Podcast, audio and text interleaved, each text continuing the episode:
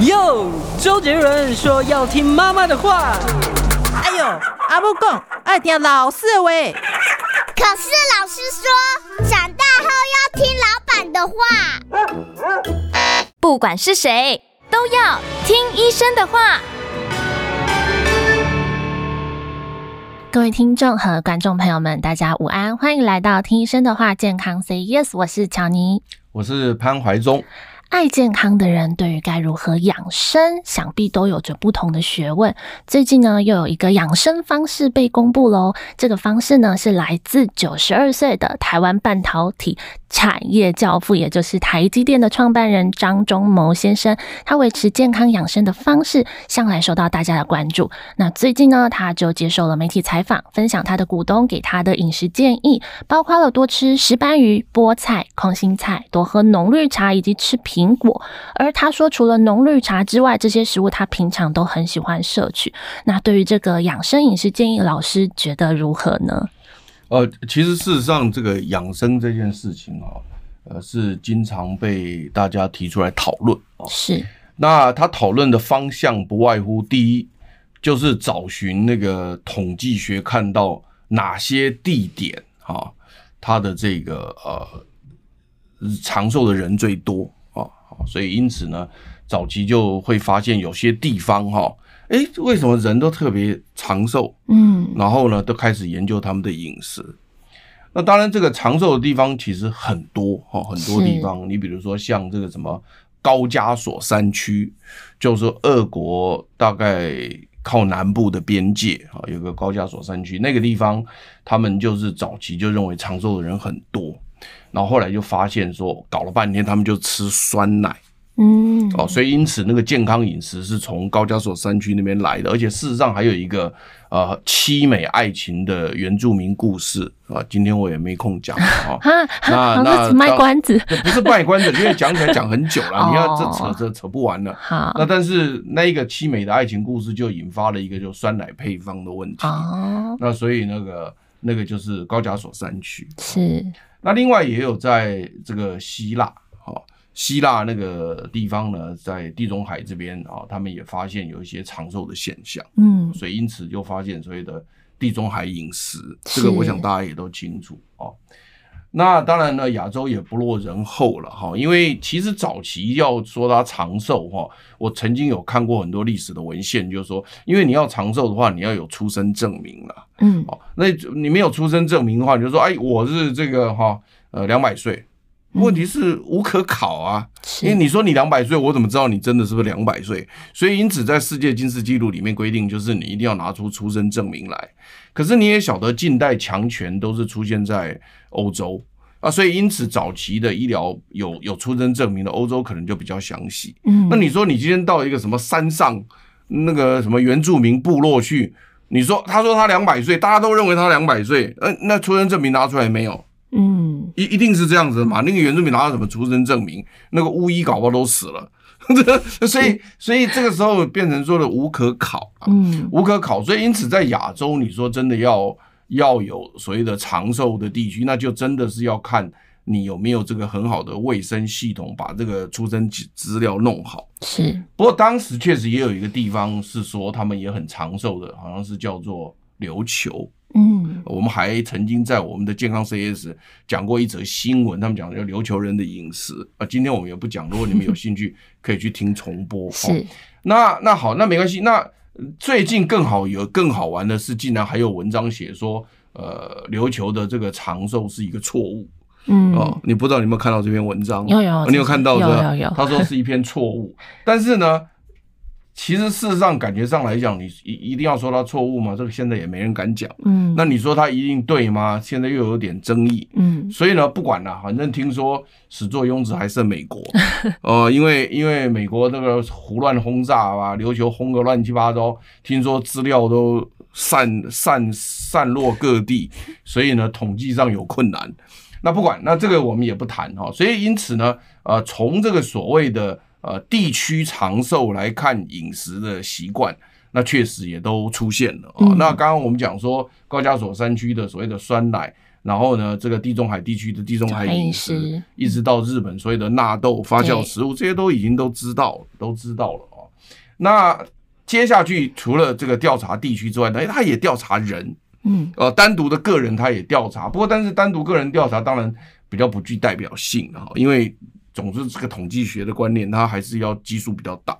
是，但是如果说你在某一个地区是一个很有名的人，然后呢，你又是这个长寿，那他都多多少少被访问嘛，啊，你像我们早期最常被访问的就蒋宋美龄，嗯，他就最常被访问，是。啊，那那他确实也厉害，一百零六岁，这这这个也真的是很很很久了啦，哈，很久了。那呃，我记得当时那个那个。塑胶之父那个王永庆是他在世的时候，好像也常常被人家访问啊，也被人家访问啊。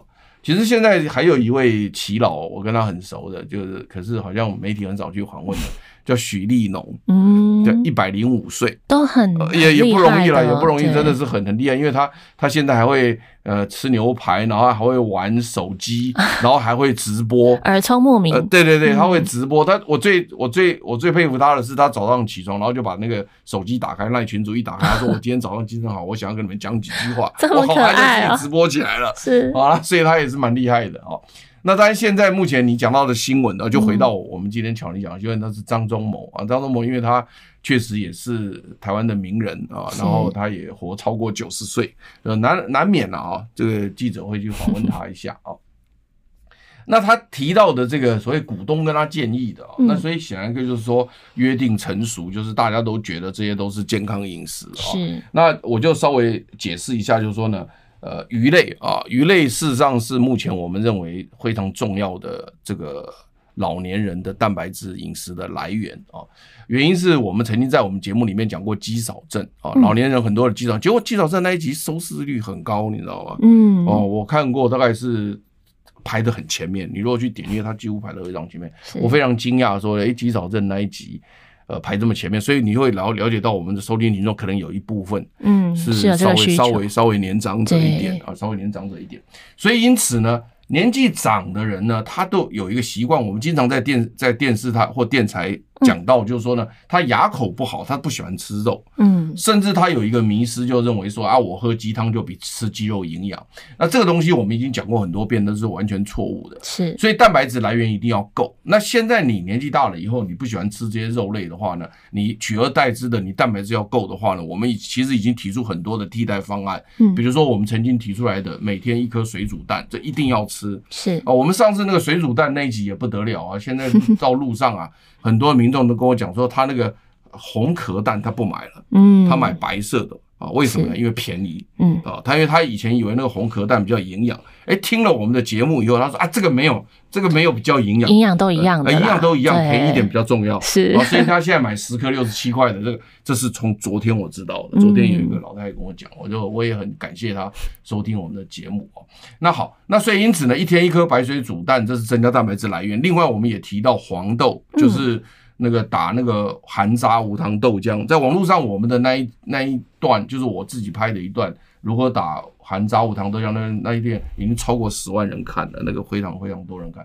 那所以因此简简单来讲，就是说老年人蛋白质来源，你不喜欢吃肉没关系，你咬不动肉没关系，可是你蛋白质还是要够。那这时候我们提出来的替代方案就是一人一人一天一颗水煮蛋，再加上所谓的黄豆。嗯，那如果这个够的话呢，其实蛋白质就够了。不过如果你能够加上鱼，那是好上加好。是，所以因此呢，呃，在今天的这一则新闻里提到九十二岁张忠谋，他的股东还不是他自己讲的，他股东跟他推荐的。那这么多股东里面，就我就特别提到，就是这种约定成熟的想法其实是正确的。嗯，所以年纪长的人，我就强烈推荐你们一定要吃鱼。那早。在世界卫生组织规定是一周要吃三次鱼，是。那我现在讲说，你每每人每天吃鱼都没关系，嗯。那当然，我们吃鱼不是说要吃贵的哦，因为贵的当然真的非常贵啊，像现在日本料理店非常贵，我现在都吃不起。不是你吃不起，连我也吃不起。是，像什么听说有什么什么干杯啦，什么续集啦，哇，那非常贵哦，啊，非常贵啊，那个我都不敢去啊。那所以因此呢。这个这个张忠谋他的股东推荐他什么叫做虱目鱼，这好东西。为什么？台南的名产，而且这个虱目鱼啊，但是虱目鱼刺多这个部分来讲哦，就是说如果你刺能够去的干净一点，嗯，对老年人稍微好一点，因为我觉得老年人有时候吃鱼怕会被刺到。是啊，像我妈妈，她今年九十几岁，她被鱼刺到三次，哎呦，然后跑急诊室很痛苦，因为要用那个食道镜去把它拿出来。嗯，所以老年人吃鱼怕的就是刺。嗯，哦，那。所以你可以，其实你不一定要吃虱目鱼，嗯，但是如果你喜欢吃虱目鱼，虱目鱼你刺也挑得很好，我们也不反对，所以我们不不是说反对虱目鱼，不是这个意思，是是说如果你这不太会剔刺的话，你都非常小心，或者是把刺剔掉来吃，那或者你可以选择一些比较没有刺的鱼种，也可以，我们有些鱼的刺比较大，没有那么密。这个就 OK，像鲑鱼、鳕鱼都是比较这都非常好哦。所以因此呢，我就跟大家建议，就是说呢，呃，老年人的鱼类是非吃不可。世界卫生组织一周规定三次，我们说每天都，每天都可以，都可以。那好处就在于说，它是优质蛋白质来源。嗯，至于优质这两个字，有空你再问我啊。那 但是，既要定义为优质，它是有一些规定的。嗯、但是没关系，就是鱼类是一个非常优质的蛋白质来源，包括像黄豆，包括像。蛋、鸡蛋都是优质的蛋白质来源，是，然后它好消化、好吸收，然后又不硬，嗯。啊，就是不会像那个肉很难咬，所以老年人吃起来反而非常好。而且它这个优质蛋白质，它不仅是吸收好，也就是说呢，它你你你一般老年人肠胃道机能都会退化，你吃红肉其实我讲句不好听一点，它吸收力没那么好，嗯，可是如果你吃鱼肉，它吸收非常好，很奇怪，就是诶就好消化，就好 keep 收诶，好。然后呢，最重要的还有一点就是呢，他没有什么坏的东西。嗯，你别讲假昂嘛哈，撸加大肠癌卤贼，是，就现在有这个问题啊，可鱼肉不会。嗯，好，那我们先休息一下，进广告后，待会再回来。想健康怎么这么难？想要健康一点都不难哦，现在就打开 YouTube，搜寻“爱健康”，看到红色的“爱健康”就是我们的频道哦。马上按下订阅，并且打开小铃铛，就能医疗保健资讯一把抓。想要健康生活，真的一点都不难，还等什么呢？爱健康的你，现在就打开 YouTube 订阅“爱健康”。欢迎回到听医生的话，健康 Say Yes 哦，刚刚已经谈到了说，对于张忠萌爱吃的四种食物——石斑鱼、菠菜、空心菜、苹果的营养价值，对于石斑鱼来讲，就是鱼类。老师已经说了，哎，我们。每天都可以摄取，对啊，因为它是优质蛋白质，刚刚讲的非常清楚，就是对老年人的牙口来讲，它非常好，好咬，然后又好吸收。唯一怕的就鱼刺，要小心一点。是，然后另外就是它。营养价值非常高，因为它比起那个红肉来讲，红肉会得到大肠直肠癌。因为我我不是说吃一定会得，不是这个意思，是就是说红肉吃多了，它几率会增加啊。这个大家都知道啊，不是说吃就会有，不是这个。我们也建议大家可以吃一点，但是不能吃太多。所以因此呢，这个鱼可以每天吃，但红肉没办法每天吃啊。是。但是年纪大的人他就不喜欢吃这些肉类，咬不动，他就吃鱼类反而好。但是那所以红肉的缺点，鱼类都没有，它没有这些缺点。嗯，它多吃了不会得大肠直肠癌，它不会。而且事实上，鱼类的油类比那个呃红肉的油类好很多，因为鱼类油类是 omega 三。是。那 omega 三现在目前我们缺的要命，缺的一塌糊涂啊！现代人的饮食都没有欧米伽三，所以这就是因为大家不吃鱼的原因。所以因此呢，这个鱼类要多摄取。我曾经在节目里面也讲过，就是曾经比较过日本人跟台湾人的鱼类摄取量。那日本人也是海岛，嗯，台湾也是海岛，啊，照道理都是海岛啊，四面环海啊，就日本人吃鱼的量是台湾人的三倍，嗯，所以这差太多了。对啊。可是我们台湾人的红肉量是日本人的两倍，所以才会有这种现象。所以因此呢，鱼类是一个非常非常好的。不仅是好吸收、好好消化、好好咬，同时它也营养价值高，没有缺点，然后还有欧米伽三，甚至还有维生素 D，嗯、这我们也是缺的一塌糊涂。真的很有趣的是，欧米伽三跟维生素 D，我们都缺的一塌糊涂，鱼类全部都有。嗯，所以你不吃鱼真的是。可以说是自己把自己搞死，是啊，所以因此鱼类是非吃不可啊。那我也强调过，就是说你们吃便宜的啊，不用吃干杯，不用吃续集，对对不对啊？对，这都不需要啊。那个这个听我们的节目听续集就好了。嗯，是。所以所以因此呢，这个这个鱼类是太好的营养成分，所以大家一定要吃。因此呢，你说股东。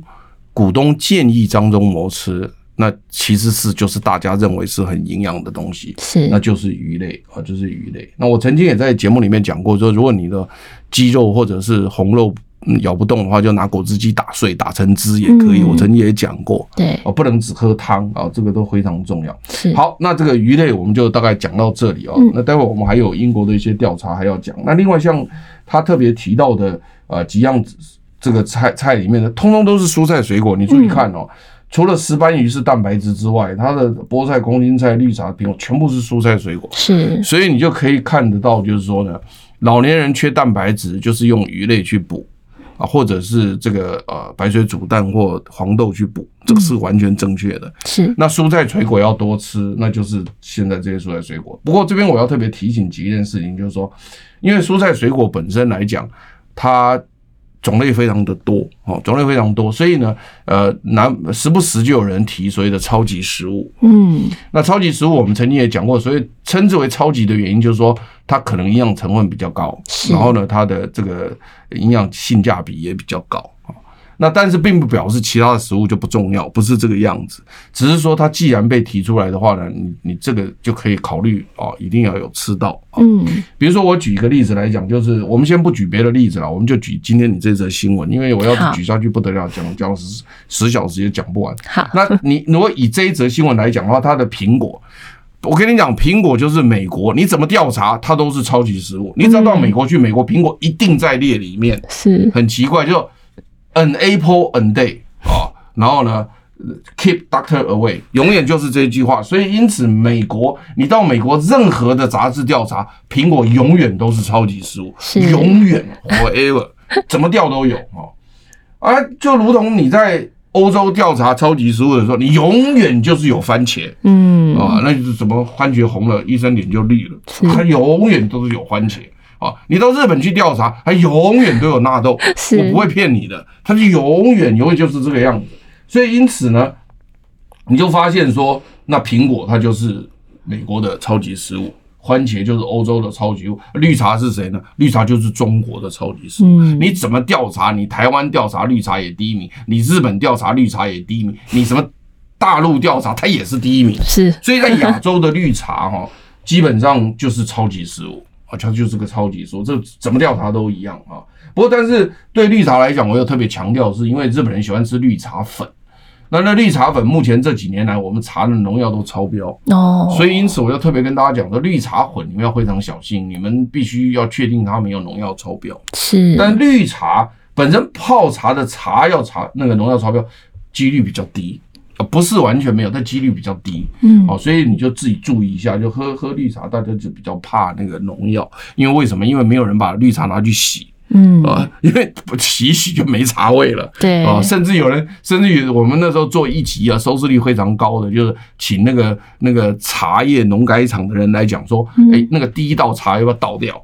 因为因为他怕那个农药残留，对我都是会倒掉，快跑把它倒掉。是，结果后来人家说不用，哎呦，因为因为他只要没超标就是不用。啊，那如果超标的话呢，再怎么倒也没用。嗯，那而且你第一泡茶它其实营养价值成分很高，是你把那个倒掉，你就大概价钱就少一半哦，是划不来。那我是傻瓜傻瓜，划不来。不用了，所以没有，你主要还是要在源头把关了。是啊，你源头买的对的话呢，你第一泡就不需要丢掉。嗯，那如果说你说是是。需要丢掉的那一泡的话，那你那个那个茶怎么泡也大概都有农药残留了，不是只有第一泡？那大大概是这个意思。嗯，而且而且事实上，后来我们讨论过以后，他说，如果说你只是用热水淋一下让它过去。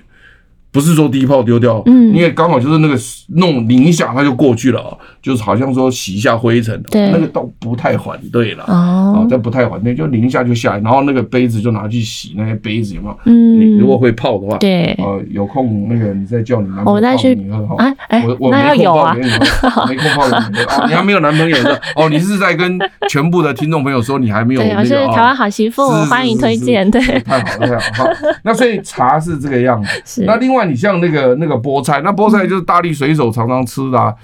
菠菜真的很特别，我跟你讲哦，其实蔬菜类里面哦，或水果类里面，我们早期就跟大家讲说用颜色分，是因为我不太想跟你们去讲营养素分，因为讲营养素分，你们一定是头昏眼花。嗯，所以我们用颜色分就比较简单，因为每一种营养成分因为化学结构不一样，它吸光度不一样，所以呈现出的颜色就不一样。是，所以化学结构里面的有效成分，化学结构只要一不一样，颜色就会差别出来。所以用颜色分就可以。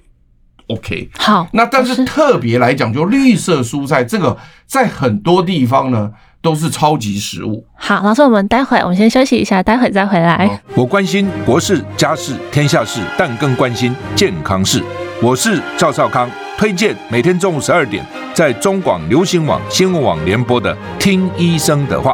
我们邀请到的都是国内数一数二的医疗权威，给你一个小时满满的医疗资讯，让你健康一把抓。除了收听以外，还要到 YouTube 频道上订阅 “I Care 爱健康”，按赞、订阅、开启小铃铛，爱健康三支箭，一件不能少。欢迎回到听医生的话，健康 Say Yes。我们老师真的是一讲就是非常的入迷啊。对，不是他就是我我们讲说蔬菜各种颜色都要吃到，是红橙黄绿蓝靛紫啊，就是一个彩虹食物。没错，其实在英文都是 Rainbow。哦，用彩虹，各式各样的颜色都 OK。那所以你每天如果各式各样颜色都吃到，吃到这个哈各种颜色鲜艳的，这样对身体就是非常好。是。可是问题是，特别就是绿色蔬菜非常特别，它绿色蔬菜在很多超级食物排行榜里面，它绿色蔬菜是列在排行榜里面的，嗯，单独列出来的。那为什么把单独列出来这个啊所谓的绿色蔬菜？原因就是它这个深绿色蔬菜含有太多的。营养成分在里面，比如说你像你所特别知道的，像什么。对于这个眼睛好的这个维生素 A 哦，或类胡萝卜素，它其实这这些东西照道理来讲，它颜色不是绿色，可是它就藏在绿色的蔬菜里面。所以因此你吃这个绿色蔬菜的时候，你就会吃到类胡萝类胡萝卜素啦，维生素 A，它的浓度就非常非常的高。是，然后再加上它可能还有一些维生素 C 啦等等的东西，所以因此绿色蔬菜被特别提出来。所以我要跟各位强调是，如果你是红橙黄绿蓝靛紫都吃到，I mean that's fine，都非。非常好，但是如果说你没有办法吃到红橙黄绿蓝靛紫的话，你说硬要吃的话，那一定要先把绿色吃到。是，好，这个只是一个角度。那因为菠菜也确实是个好的蔬菜啊，所以因此呢，你要吃绿色蔬菜的时候，但其实当然不只是只有这个。绿色的菠菜了，嗯，还有很多的绿色菜也都可以吃了哈，没有规定只有它。那但是呢，这里面他特别还听到一个空心菜哈，空心菜很有趣哦。空心菜在调查的时候，只有在台湾排在超级食物，其他国家都没有。嗯，哦，因为它是很特有的台湾土产，对，哦，台湾的土产。那尤其特别在宜兰的空心菜还特别有名啊，因为它的种在什么？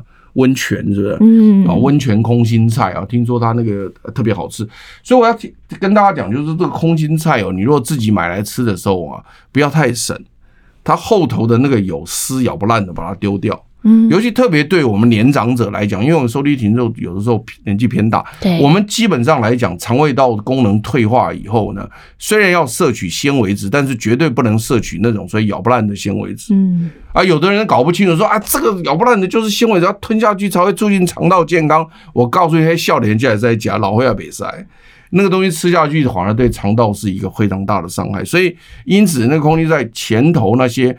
老掉的你就通通把它丢掉，不要省，这个千万不能省。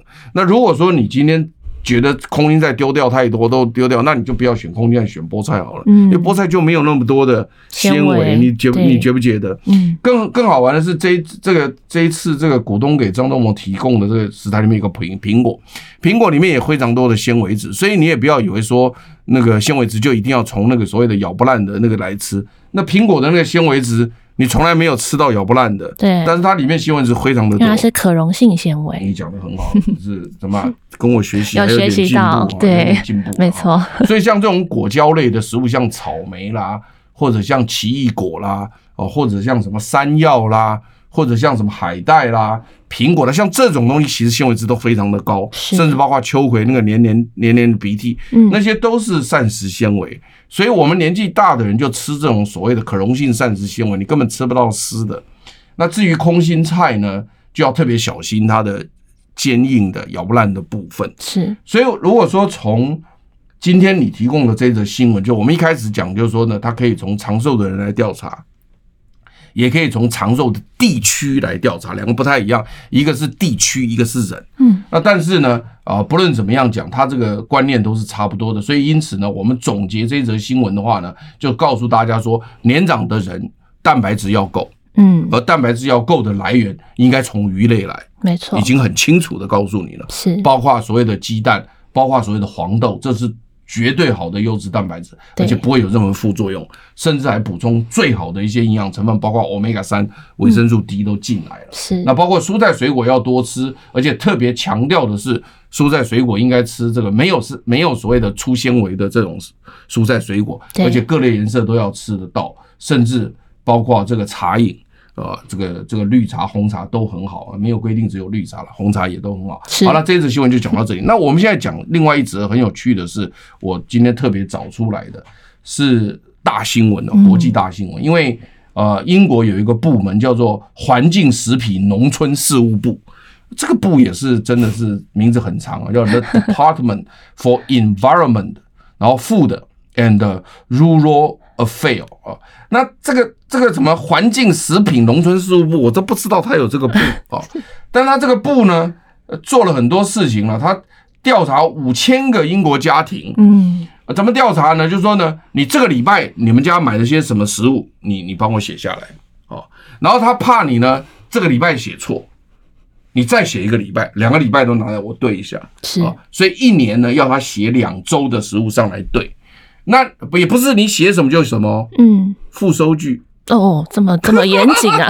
你要附收据我对，你不要你嘴巴讲啊，嗯，附收据对，哎，那这样就不能乱讲了，嗯，因为你有收据又对得上，而且还两次 double check，是。差不多了嘛，嗯，更有趣的是他很厉害哦，他从，呃，我看哦这个表格哈，一九一九七零年调查，一九八零年、一九九零年、两千年、两千一年呢。调查了五六十年哦，这五千个家庭，你说他是不是很认真？嗯，所以我觉得应该颁奖给这个英国环境、食品、农村事务部。是，他专门调查英国人从一九七零年代开始，五千个家庭每周买了些什么食物，你们是怎么吃这些食物的？嗯，然后连续调查了五六十年，一直到了二零二零年到今天。是，然后呢，这个数据当然非常极具价值，整整体英国人的饮食的变迁。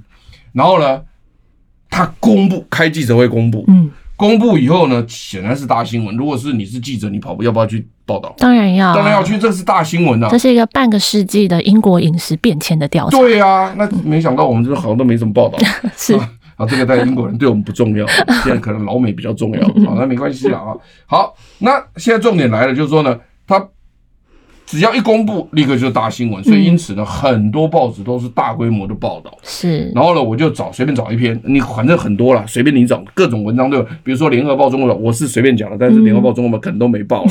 但是在英国的很多报，什么什么什么什么什么什么什么《先锋报》啦，哦，什么什么《每日邮报》啦，什么什么 BBC 啦，啊，什么通通通都有报。哈，你随便找一篇来看啊，那你就会看到说呢。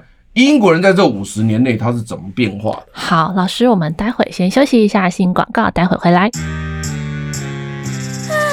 想健康怎么这么难？想要健康一点都不难哦！现在就打开 YouTube，搜寻“爱健康”，看到红色的“爱健康”就是我们的频道哦。马上按下订阅，并且打开小铃铛，就能医疗保健资讯一把抓。想要健康生活，真的一点都不难。还等什么呢？爱健康的你，现在就打开 YouTube 订阅“爱健康”。欢迎回到听医生的话，健康 Say Yes，老师来吧。饮食变迁的调查，对，那所以这个饮食变迁调查，我当然我会写成文章了，文章还在写，还没写出来，但是没有关系。你可以看到呢，它首先第一个你可以看到它的一个变化，很有趣的是，就是它的淀粉摄取量大幅度在减少。嗯，因为它从那个他们购买的清单里面哦，他们有会去买面包，是好，他们会买马铃薯。哦，早期在一九七零年代呢，面包跟马铃薯大概就占据所有的淀粉类食物。嗯，当时他们那个时候那个时代呢，很少吃饭跟意大利面，非常非常少。我记得在一九七零年代呢，他们每一周哈吃饭只有吃二十公克，嗯，七天哦，嗯，二十公克非常少。然后像那意大利面才吃十八公克，就非常少。可是如果像马铃薯呢，他们一个一个礼拜可以吃到一千三百二十公克，那蛮多的。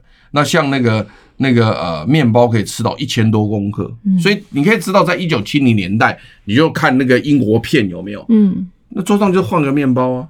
然后你把面包一撕，就沾那个汤，有没有？嗯，那不知道做什么汤，我也不知道，反正就弄一弄就能开始吃啊，有没有？有。然后呢，就那个马铃薯有没有？就拿起来就开始吃，有没有？就他就吃这个，所以你就完全跟他那个电影的情节完全一样的。所以因此他们在淀粉类食物里面来讲，在一九七零年代，大部分都面包、马铃薯的情况之下呢，你就算加上米饭、意大利面，但重点还是在面包跟马铃薯。他一九七零年代每周哈，每周呢。他们是吃两千三百五十八公克的淀粉，嗯，哦，当然大部分都是面包跟马铃薯，两千三百五十八公克。可是到了二零二零年代的时候呢，如果你把面包、马铃薯、米饭、意大利面全部加在一起哈，它只剩下一千两百九十二公克，就几乎腰斩，是，就一半的淀粉不见了。嗯，所以你从这个英国食物变迁来看，你就知道说现代人哦。淀粉不能吃那么多，嗯，这个合理啊，这个合理。这英国人的趋势，我想也是趋全全世界的趋势。你像早期哈，你说那个薛仁贵征东，我记得我在看那个歌仔戏哦，那薛仁贵好像把一桶饭都吃完了嘛，是不是？你有没有记得这个情节？你有没有记得？可是我、啊、我比较没有在看歌仔戏。哇塞，那那这个故事没听过吗？呃，这我可能跟这个小朋友脱节了。嗯，我们就是老高与小莫的那种翻版嘛。对，反正反正呢，啊，薛平贵反正很会吃了啊，把那一锅饭都吃完了啦。是。然后他还要添饭的时候没饭添了。嗯。那个时代的人因为劳劳力密集，他那个耕作的那个劳动力很大。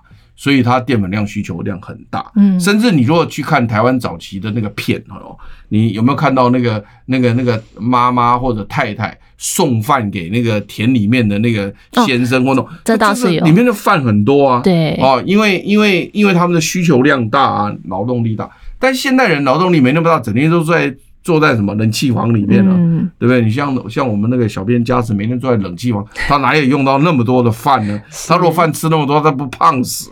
对不对？所以因此呢，现代人工作的量啊，还有劳动力都不太一样了。嗯，所以淀粉量要大幅度下降。那你可以看到，英国人就下降了将近一半。是，这个是大概目前我们台湾的卫福部的饮食指南里面也在降低淀粉的摄取量。嗯，也有在降低，但是虽然是降低，它不可能降到零。所以因此，我们也要跟大家讲说，你们完全不吃淀粉是错误的。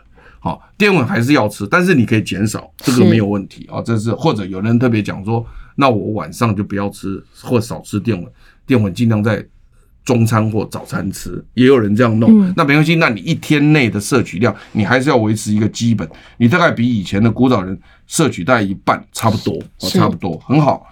那但是呢，如果再细看这个内容哦，很有趣哦。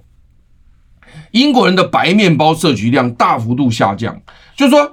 它 even 它整个淀粉量下降了一半之外呢，它剩余的面包量也都被全谷的这个面包取代掉了。是，所以你可以看到它从原来的这个这个呃白面包哈，它原来是八百多公克每周，现在降到只剩一百多公克。哦，降很多哎。对啊，八百降到一百了，几乎降降到几乎就是剩下差不多十几趴而已。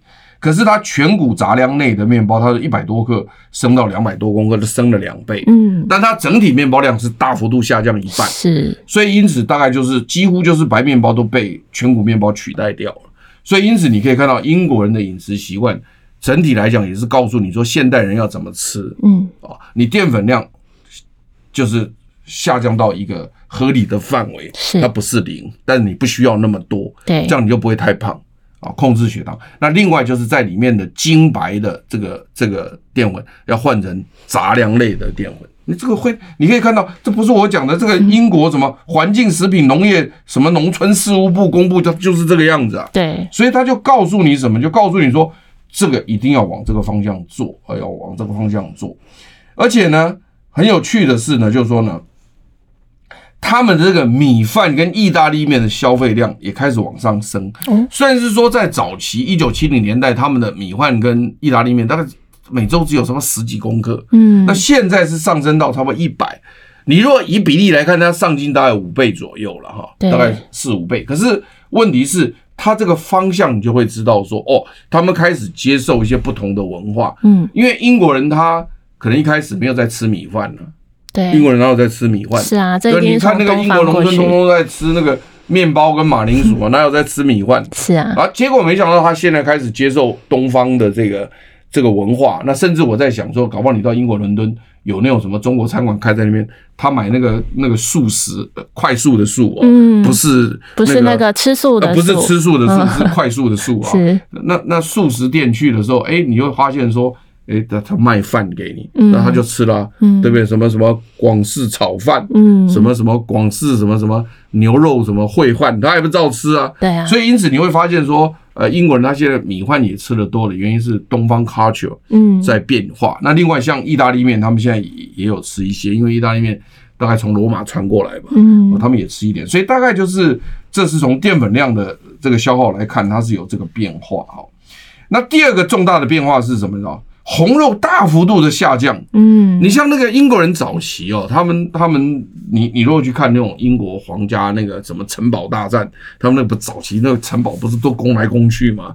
那个那个英国骑士不抢了呀，他们不是都大块吃牛肉，有没有？烤那个肉在那边吃，好像很好吃的样子。是的，他们很好吃，但是现在也不敢吃了。牛羊猪不是大幅吃吗？现在降了，你知道吗？它原来从一九七零年代红肉摄取量每周大概是四百多公克。降到现在只剩下一百多公克，嗯，就降了大概三倍左右，所以因此呢，它感觉上来讲，红肉量大幅度下降。那英国人有去调查说，哎，为什么他们这么乖，红肉量会下降呢？呃，待会告诉你了。好，待会再告诉我。待会告诉你。好，老师又在卖关子了。好，那我们就先休息一下，进广告后，待会再回来。我关心国事、家事、天下事，但更关心健康事。我是赵少康，推荐每天中午十二点在中广流行网、新闻网联播的《听医生的话》。我们邀请到的都是国内数一数二的医疗权威，给你一个小时满满的医疗资讯，让你健康一把抓。除了收听以外，还要到 YouTube 频道上订阅 “I Care 爱健康”，按赞、订阅、开启小铃铛，爱健康三支箭，一件不能少。欢迎回到《听医生的话》，健康 Say Yes。老师，对啊，那所以你会看到，呃，刚刚第二个变化就是它红肉量摄取大幅度的降低，从每周四百多公克降到一百多公克啊，那算起来是降低百分之六十，但只剩下三分之一了哈。所以因此呢，整整体来讲就是红肉量下降。那英国人去讨论就是说，诶，为什么这五十年来他们红肉摄取量下降？它归纳成三个原因。第一个原因就是说呢。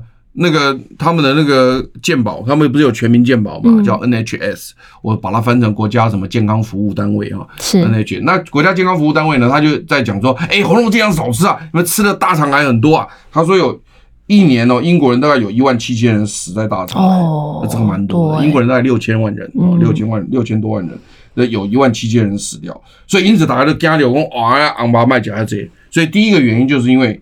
英国卫生部门一直在强调红肉不能吃那么多，然后你知道他们他们红肉吃少，你知道他们用什么取代？鱼。对，嗯，英国人发现这五十年来发现是用鱼取代，嗯，这就跟刚刚的那个新闻是有呼应的，所以你可以看到世界的趋势就是这个样子，是，所以因此他们用鱼取代了这个红肉啊，这个非非常有趣。那另外他们也用黄豆取代，他们黄豆的摄取量也在增加。早期哦，早期你到美国，你像我在美国留学的时候，你到那个超市去买，它大概就是牛奶，嗯，饮料大概就是牛奶，你大概买不到别，好了，给你个酸奶好了，嗯，好吧，好啊，再有好了，什么去什么去脂牛奶，就这几样没有了。你知道你现在去买什么？豆浆，嗯，里面开始有豆浆，这个是一个很大的转变，就是它在那个饮料柜里面，它开始有豆浆，所以英国也开始用黄豆。在取代这个所谓的肉类啊，啊，然后红肉一下。那第一个原因是因为大肠癌，大肠癌，你光光要打开家里，我们刚才讲。对啊。那第二个是什么呢？第二个是他们开始觉得说，哎，我们是不是应该对环境尽点力量？因为，因为他们现在发现说，那个臭氧层一直破口，一直破口，一直破口。嗯。啊，破氧层破口就是因为我们就放了太多二氧化碳出去嘛，二氧化碳排放量大。那二氧化碳排放量其实养牛、养羊、养猪其实。二氧化碳产生量非常的大，是，就是他们排泄或者是放屁的时候，都这都是。那另外还有像吃草啦什么的那些、嗯、那些，它基本上你它那个量都非常的大，是。所以因此呢，他们从环保的角度，他们说，哎呀，我们的地球是不是不健康了？嗯。所以它第一个原因是自己是不是不健康了？对，所以红肉降低。第二个是啊，我的地球不健康了，嗯，我的妈妈不健康了，那所以他也要降低吃。是。那最后一个呢是 素食观念开始改变，就是因为他们现在传统上面来讲，认为说，哎，吃素好像比较健康一点，嗯，所以因此他们也开始有所谓的素食主义者出现。我想你你也知道这个现象。所以这几个原因造成，就是英国人他的呃肉类就大幅度的减少，鱼类开始增加哦，鱼类开始增加。那这些都是我们所看到的一个英国人的变迁。那但是英国人是不是都这么乖呢？其实也没有啊，因为他们在调查这个加工肉类部分哦，因为目前我们是建议大家就是说新鲜的红肉还是可以吃一点，嗯，并没有叫你到零，所以英国人也没有到零了，他还有每周还有一百六十几公克。但是呢，加工肉类到零没有关系啊，对啊，因为加工肉类其实没有什么特别营养，而且加工两个字也不不怎么好。不过最近我看到了一则新闻，说全世界有个大食品厂说他们的那些那些食品通通要。尽量的就是减少加工，然后走什么永续，嗯哦，那那好啊，那以后是不是罐头打开里面都是永续食物，或者是什么呃加工的很少？那那我们静观其变，静待后续，静观 静观其变。但是 但是加工肉类在英国却是没有没有减少，嗯哦，但也没增加。是重点是很有趣，是从一九七零年代加工肉类每周是四百六十八，到了二零二零年代。才五百零二，就是基本上它就一直维持在那里。好、嗯，意思等于讲安怎，你知道？早起香肠无加就干苦，哎，对啦，你知意思不？你支腊肠无加就干苦，实在是就美味啊！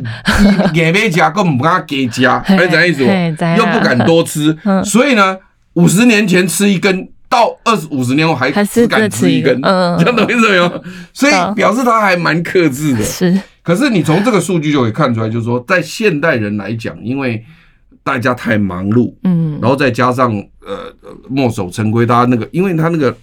怎么讲？那种加工肉类，它还是有一点香味的，很特别，你知道有没有？你们觉得？有啊。那香肠就是有点特别，好吃啊！你像你像我去那个那个广式餐厅，他把那个什么腊肠哦，腊肠好吃，还有那个东西干肠，其实我最爱那个干肠哦，黑色的那一种，那种真的是真的是挡都挡不住。对，每次上来我我说这个很邪恶，但是还吃两片。是，所以这个就是英国人他发现，就是说他的加工肉类。从七零年代的四百六十八到五百零二克，它虽然说是维持勉力维持在那里，嗯，但它没有下降，不像红肉它下降那么多，是哦，所以因此呢，英国人也有不守规矩的地方，他也不是没有。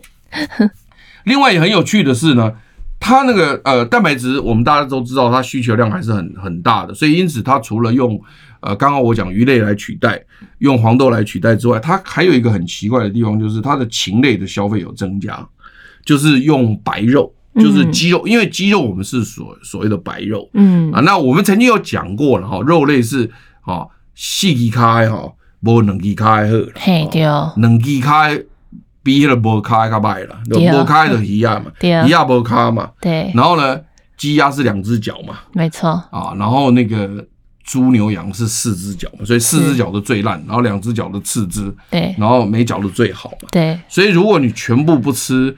有脚的，通通吃没脚的，那个绝对不会有问题啊，绝对不会有问题。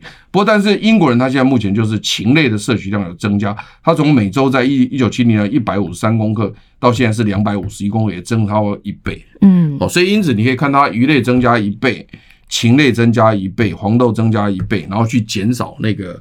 呃，红肉的大概减少了大概三分之二，是，但是因为它那三分之二很多是六百多公克，嗯，所以因此它补从禽类跟那个鱼类补不到那么多，嗯，因为那个可能红肉很重吧，我不知道早期他们的一只跟鸡腿可能就很大，或一只牛腿 就很大，那少吃一根就就要用禽类可能半只来补，是，那个禽类很小，哦，所以等等的，就是说它这个方向也都也都出现，让大家知道一下，它就有这个现象。